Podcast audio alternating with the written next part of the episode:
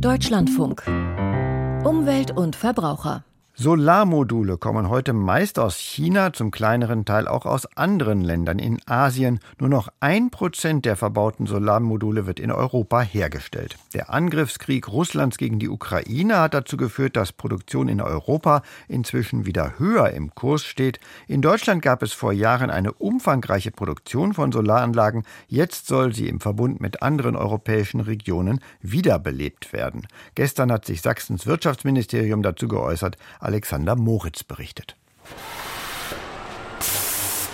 Eine Fertigungshalle im sächsischen Freiberg. 2018 war die Produktion nach der endgültigen Pleite von SolarWorld eingestellt worden. Seit gut zwei Jahren werden hier wieder Solarmodule hergestellt. Wir haben die Schlüssel gekriegt im August 2020. Ja. Und dann konnten wir relativ schnell wieder anfangen. Mhm. Also wir haben die Anlagenprogrammierer zurückgeholt. Mhm. Und die haben uns geholfen, das wieder aufzubauen. Erklärt Geschäftsführer Gunther Erfurt beim Besuch des Ostbeauftragten der Bundesregierung Carsten Schneider vor gut einem Jahr. Kurz zuvor hatte das Schweizer Unternehmen Meyer Burger die Halle übernommen und die Produktion wiedereröffnet, ebenso an weiteren Standorten in Sachsen und Sachsen-Anhalt. Die Maschinen, die Sie hier sehen, bauen wir in Sachsen. Wir haben eine zentrale Maschinenproduktion, die ist in Hohenstein-Ernsthal. Ja. Und dann kommt die innerhalb von einer Stunde mit dem LKW hierher. Wie viel effizienter sind die als die, die sonst auf dem Markt sind? Wie hoch ist ja Ihr Marktvorteil in der Produktion? Also wir haben ca. anderthalbes Prozent absolut mehr Wirkungsgrad. Klingt sehr wenig, ist aber im weltweiten Maßstab drei Jahre Vorsprung. Zudem enthalten die Freiberger Solarmodule, anders als Produkte aus China, kein Blei und sollen sich besser wiederverwerten lassen. Zur Wiedereröffnung der Produktion war Sachsens Ministerpräsident Michael Kretschmer zu Gast. Weitere Spitzenpolitiker folgten. Die sächsische Fabrik gilt als Vorzeigeprojekt für die Wiedergeburt der europäischen Solarbranche. Die war nach dem Wegfall öffentlicher Förderungen regelrecht zusammengebrochen. Seit 2010 werden Solarmodule fast ausschließlich in Asien gefertigt, vor allem in China. Das soll nun anders werden. Die EU will die Einspeisung von Solarstrom bis 2030 in etwa verdreifachen. Die dafür notwendigen Solarmodule sollen zu einem größeren Teil als bisher auch in Europa hergestellt werden. Bis 2025 will die Industrie ihre Produktionskapazität verdreifachen. Jedes Jahr sollen dann Module mit einer Leistung von 30 Gigawatt hergestellt werden. Neue Produktionsanlagen für mehrere hundert Milliarden Euro sind im Gespräch, ebenso wie öffentliche Fördermittel im zweistelligen Milliardenbereich. Von der früheren Größe ist die europäische Solarindustrie aber noch entfernt, sagt Jochen Rentsch vom Fraunhofer Institut für Solare Energiesysteme in Freiburg. Man ist auch noch bei weitem nicht in der Nähe.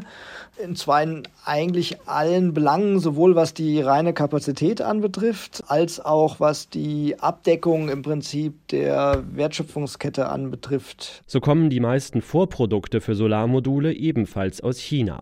Für die Solarzellen, aus denen die Module zusammengesetzt werden, gibt es europaweit nur eine Fertigungsstelle bei Bitterfeld in Sachsen-Anhalt. Also das ist noch auf einem sehr niedrigen Level, was jetzt Zellen anbetrifft. Noch weniger ist es fast im Bereich der Wafer, also nochmal die eine Stufe davor.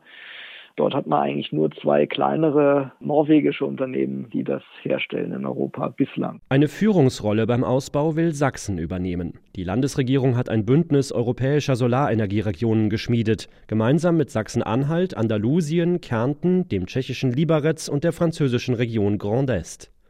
Gemeinsam will man sich in Brüssel um Förderung bemühen, sagt Sachsens Umwelt- und Energieminister Wolfram Günther von den Grünen. Dass man nicht völlig ungesteuert losläuft und überall dann irgendwelche Kapazitäten aufbaut, sondern entlang der Wertschöpfungskette braucht es dann einen gewissen strategischen Ansatz. Das Ziel sind abgestimmte europäische Lieferketten, ähnlich wie beim Flugzeugbauer Airbus. Einbezogen werden sollen bestehende Fertigungsstätten wie etwa die von SolarWatt.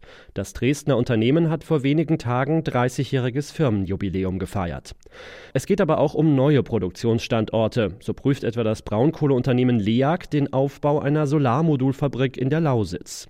Sachsens Umweltminister ist zuversichtlich. Die EU hat verstanden, spätestens seit letztem Jahr, ne, dass sie im Puncto Resilienz, Unabhängigkeit deutlich was machen muss. Die EU müsse schneller werden, mahnt dagegen Jochen Rentsch vom Fraunhofer Institut. In Brüssel entsteht viel Papier, ähm, man hat da viele Ideen, wie man das machen könnte. Es muss aber erstmal umgesetzt werden, währenddessen ist eben anderswo in der Welt, USA gerade, auch in Indien beispielsweise, Dort sind halt schon ganz konkrete Unterstützungsmaßnahmen in Kraft. Die politischen Ziele zum Ausbau der Solarenergie spiegeln sich auch im tatsächlichen Bedarf. Seit 2018 werden wieder merklich mehr neue PV-Anlagen in Deutschland installiert.